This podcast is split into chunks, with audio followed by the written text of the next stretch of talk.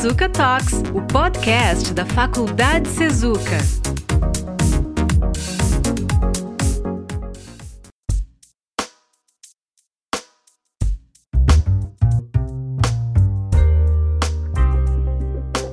Sejam bem-vindos ao episódio número 23 do Sezuca Talks, o podcast do Sezuca, gravado em 19 de março de 2020. O nosso objetivo é realizar um diálogo entre os cursos, trazendo temas que permitam um enfoque interdisciplinar.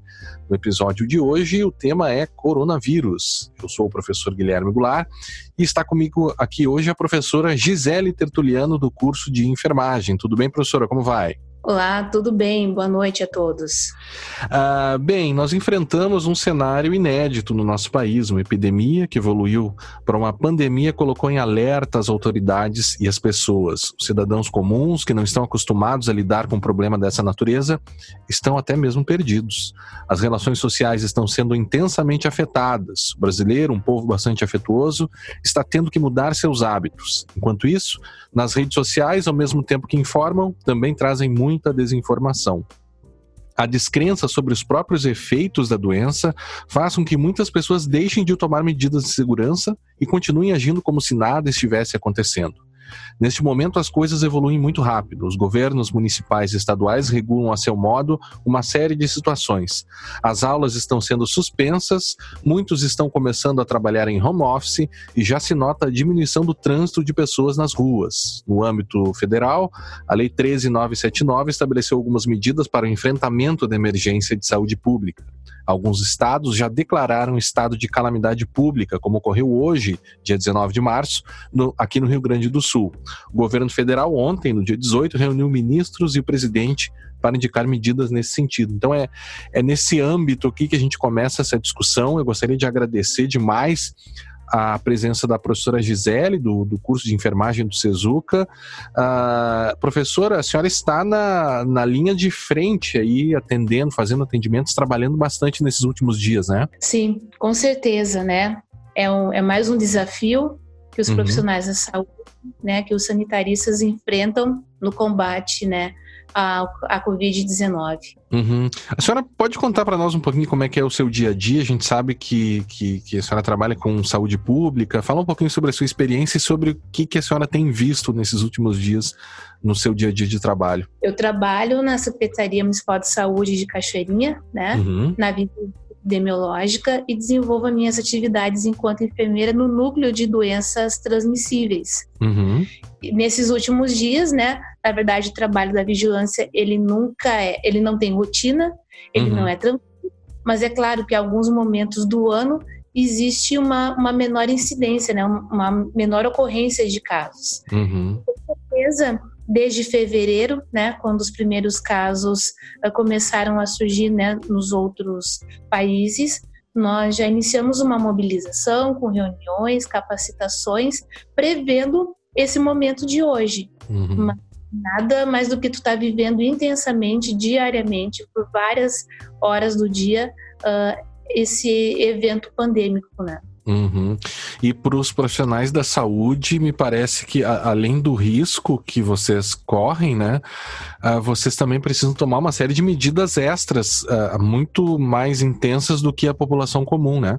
Certamente, nós realizamos, né, ao longo desses dias todo um planejamento voltado para as ações de vigilância de, de assistência, né, um, um grupo lá da Secretaria de Saúde voltado para as ações de gestão fez em tempo recorde, né, a questão do plano de contingência, mudança de fluxos, uhum. né, construção de, de, protocolos, de planos, planejamentos, né, operacionais, justamente para o enfrentamento. E, inclusive, né, o grande desafio que, é, que não só a Cachoeirinha, mas as outras prefeituras, de um modo geral, têm enfrentado, é a questão da compra né, de equipamentos de proteção individual, né?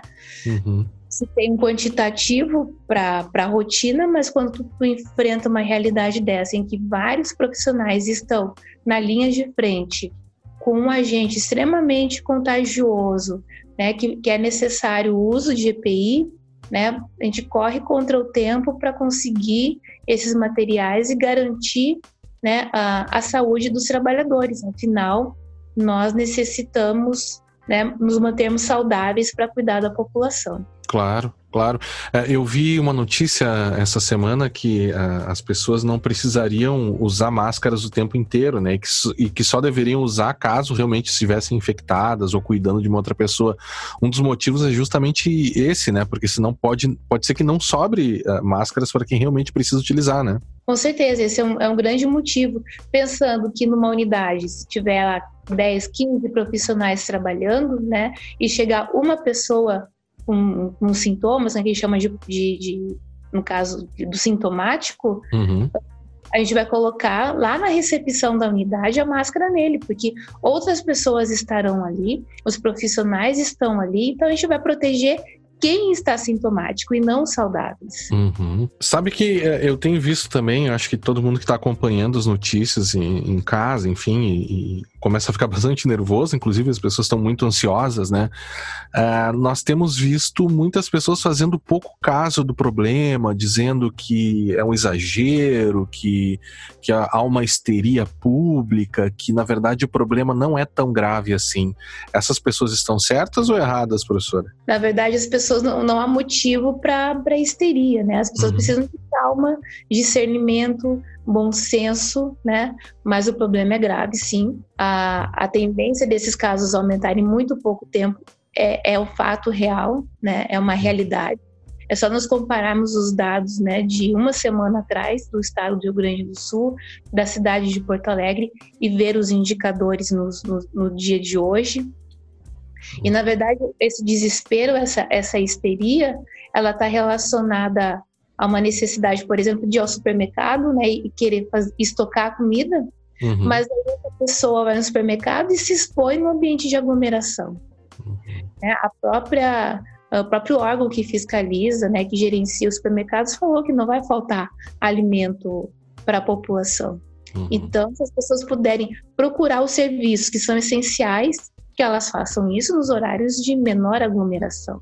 Uhum. Se você tem um, um pai idoso, que você faça essas compras para ele e não exponha ele né, ao ambiente urbano. Então são, são cuidados, né, são medidas que são individuais, mas são para o coletivo. Eu acredito que esse é um grande momento, apesar de, de todo esse transtorno, de, de, tantas pessoas adoecendo, de tantas pessoas morrendo no mundo todo, é um momento para se praticar a solidariedade, né? Uhum trabalhar com, com informações, né, e se informar com algo que, que é verdade e não com fake news. Uhum. Uh, buscar um, um, espírito, né, de, de calma coletiva e não de histeria. Histeria não ajuda em nada. E a negligência é, um, é, um, é péssima nesse momento, porque a gente tem que acreditar no que as autoridades, no que os cientistas estão dizendo. Uhum. Eles têm nós, nós vimos a realidade da, da, da China, nós estamos vendo o que está acontecendo na Europa, especialmente na Itália. Então, está mais do que provado que, que essa tendência vai chegar aqui. Esperamos que esse apelo que os governantes têm feito nessa última semana, para que as pessoas fiquem em casa, para que os estabelecimentos fechem, para que as pessoas lavem suas mãos, para que as pessoas usem álcool gel, para que as pessoas pratiquem etiqueta respiratória, que protejam o seu espírito e sua tosse, é uma medida para a gente evitar não, não, que não aconteça o que está acontecendo hoje na, na Europa, né? Uhum. O, a velocidade da contaminação ela é gigante, então assim, ó, a gente tem que levar a sério e cada um fazer a sua parte, né? Uhum. Nesse processo. É, a gente lá no Sezuca a gente já já teve uh, já foram interrompidas as aulas é, presenciais, né? A gente está atuando com os alunos uh, por meio do Blackboard, por meio da, eh, de ferramentas digitais. Uh, isso no sentido de evitar aglomerações, né? festas, reuniões, casamentos. Né? É, é, por que, que as pessoas devem evitar essas aglomerações e, e por que, que elas devem ficar em casa e, e não sair à rua? Qual, qual, é o sentido disso, professora? É, é, a questão do modo de transmissão, né? O, o, vírus, no caso, né, que vai causar a doença, né, da Covid-19, ele é transmitido de forma direta, pessoa a pessoa. Então, através do espirro, da tosse, do beijo, dessa mão que provavelmente protegeu um espirro que vai tocar numa outra pessoa, que vai tocar, no, tocar num objeto. Então, uma pessoa pode estar contaminando mais quatro pessoas e essa progressão vai aumentando. Uhum. E, e é por isso que as pessoas devem ficar em casa, né? Uh, procurar ler um livro, ver um programa de televisão, ver um filme, hum, né? Estudar. Estudar, é verdade. e ficar em casa e se expor o menos possível no, no, e manter a casa arejada também se tiver que sair na rua quando voltar lavar as mãos né? Uhum. se higienizar lavar a roupa né que, que usou que foi para o ambiente externo. São esses cuidados né que mais intensivos que devem ser feitos nesse momento para contenção. A gente precisa trabalhar forte nesse, nessa fase de contenção. O que é a fase de contenção? É o momento anterior que os casos aumentam, né? Que, que há uma tendência de perder o controle, que é o que a gente está vendo na Europa e foi o que a gente viu na China e que agora está sofrendo um, um, decréscimo também.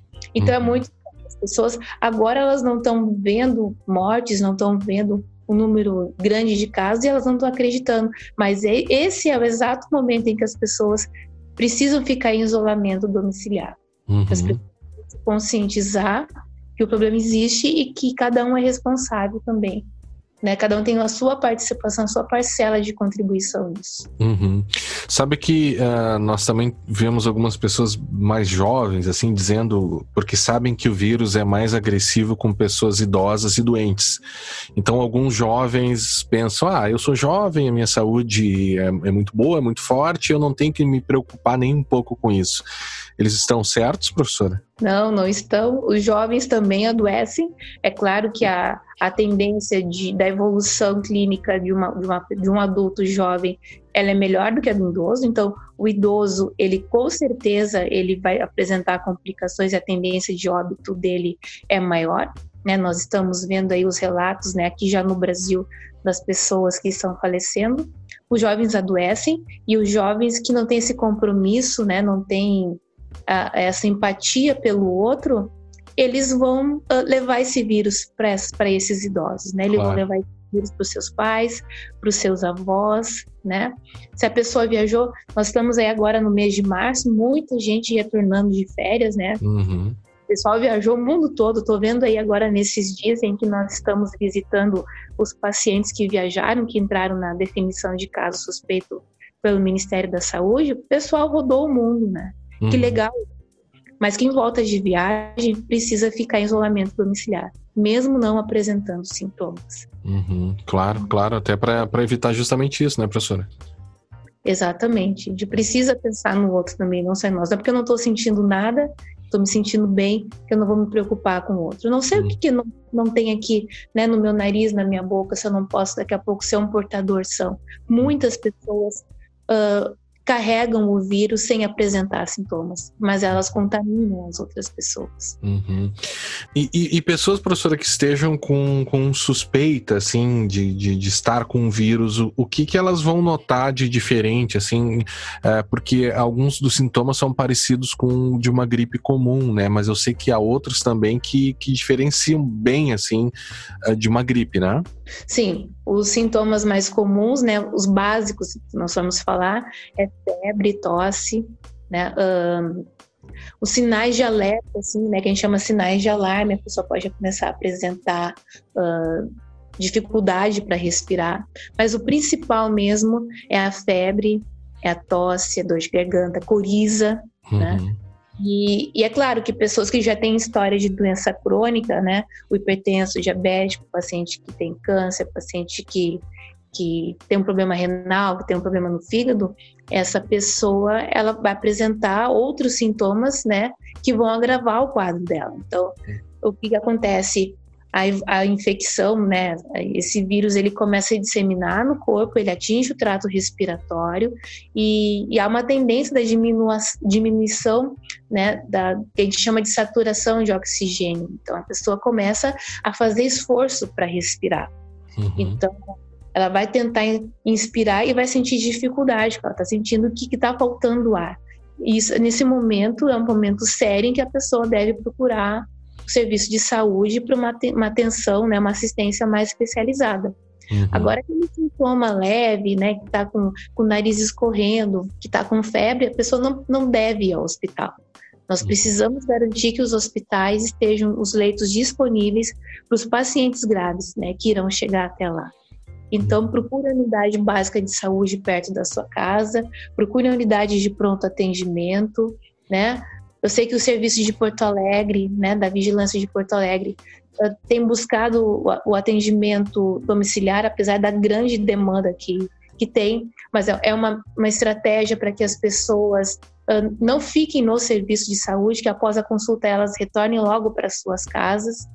A vigilância de, de Gravataí, de Cachoeirinha também faz esse, esse, esse atendimento domiciliar para coleta dentro da definição de caso suspeito, né? Que, é, que hoje é aquela, aquele indivíduo que viajou né, ah, teve uma viagem internacional nos últimos 14 dias, ou uma pessoa que teve contato com alguém que viajou e que confirmou, ou então que é um caso suspeito, que é alguém que está sendo investigado, é alguém que já fez uma coleta de exame. Então, são essas pessoas que hoje uh, precisam, né, fazer essa avaliação e, e, esse, e, essa coleta no caso de exame. É um exame simples, né? Uma coleta uhum. de de, de, secreção do nariz e lá do fundo da garganta, que vai para o laboratório do estado, laboratório de referência. Mas o que eu estou dizendo agora dessa definição, daqui uns dias pode mudar também. Uhum. Então, até para os nossos ouvintes, quem quiser informações, ficar atualizado, o site da Secretaria Estadual da Saúde tem informações atualizadas diariamente né? Tire suas dúvidas, o plano de contingência, como é que o Rio Grande do Sul está organizado para isso. Os municípios gaúchos também já estão se, se organizando. Então, é isso, né? Nós estamos, os da saúde estão a, a postos, né? Trabalhando intensamente para essa fase de contenção.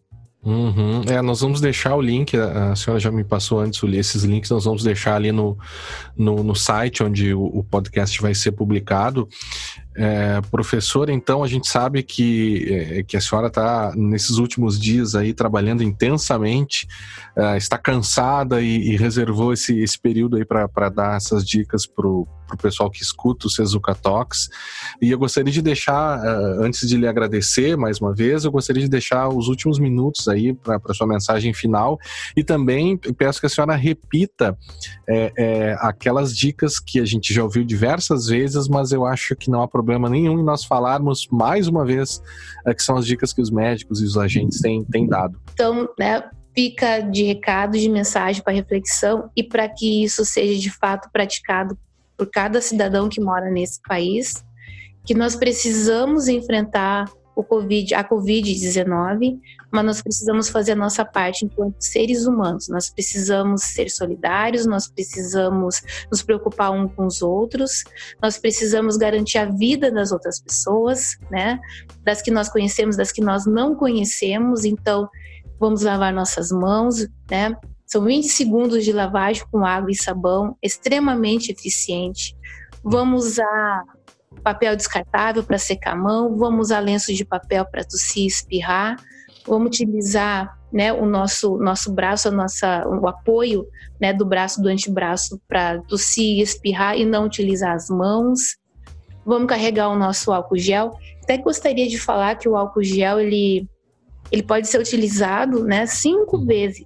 Depois da, da quinta vez que ele é utilizado para fazer a, a limpeza das mãos, é necessário então a lavagem das mãos. Hum. E nós precisamos nesse momento ficar em casa, né? Para as pessoas que estão, por exemplo, em, em isolamento por ser sintomático, por exemplo, que vai ficar em casa e que e que está com a família, né? De poder reduzir um, um menor número de pessoas na casa, garantir que esses idosos né, não, não adoeçam, né, garantir a proteção das crianças, né, dormir no, em quartos separados, uhum. muita, muita atenção com a limpeza da casa, com o arejamento da casa, não compartilhar os objetos de uso pessoal. Né, gaúcho adora um chimarrão. quer tomar o chimarrão, tome o seu chimarrão sozinho, né? Eu estava até vendo um vídeo de um, de um médico lá no Ceará que ele uhum. falou: estica o teu braço, né? Se tu, tem, se tu é um adulto, né? Estica o teu braço, é mais ou menos essa distância de um metro, é essa distância que tu tem que manter, né? Uhum. Caso precise conversar com alguém, né, na, na tua casa, por exemplo, para quem para quem pôde fazer esse esse isolamento domiciliar, né? Uhum. Agora, muitos profissionais não, não é possível, né? Que eles precisam continuar trabalhando para garantir a sobrevivência, né? Para fazer com que a sociedade continue, né? Funcionando, continue uh, desenvolvendo as suas atividades. Então, né? Os profissionais da, da saúde, né, os profissionais que estão nas farmácias, que estão nos supermercados, essas pessoas precisam também estarem protegidas. Então, saia de casa quando for estritamente necessário, uhum. né? Não exponha as outras pessoas que estão a, a serviço, né, desses profissionais, ah, desse, dessa população de forma desnecessária. Uhum. Eu acho que eu falei tudo que. é, professora, eu, eu acho que a senhora trouxe até uma informação nova que eu, não, que eu não tinha visto, apesar de estar acompanhando isso diretamente, que era a questão do álcool gel. Não adianta só ficar passando álcool gel, a gente tem que lavar as mãos também, né, num determinado momento. Isso é novo e eu acho que, que a, a gente agradece demais, professora. A gente conversou agora com a professora Gisele Tertuliano, do curso de enfermagem aqui do Sezuca, que trouxe dicas muito ricas uh, ah, para esse problema tão grave que a gente tem vivido, uma pessoa que está na linha de frente uh, da atuação do Estado contra esse vírus. A professora a Gisele dedicou um pouco do seu tempo para dividir os seus conhecimentos é, conosco e a gente espera, professora, que em breve todos po possamos retornar às nossas atividades normais, que isso seja o mais rápido possível uh, e passar de uma forma bastante tranquila, na medida do possível, por, esse, por essa situação tão, tão grave, né, professora? Muito obrigado pela sua participação. Eu agradeço também. E nós nos encontramos no próximo episódio do Sezuka Talks. Esperamos que todos tenham gostado. Agradecemos aqueles que nos acompanharam até aqui e nos vemos no próximo episódio. Até a próxima.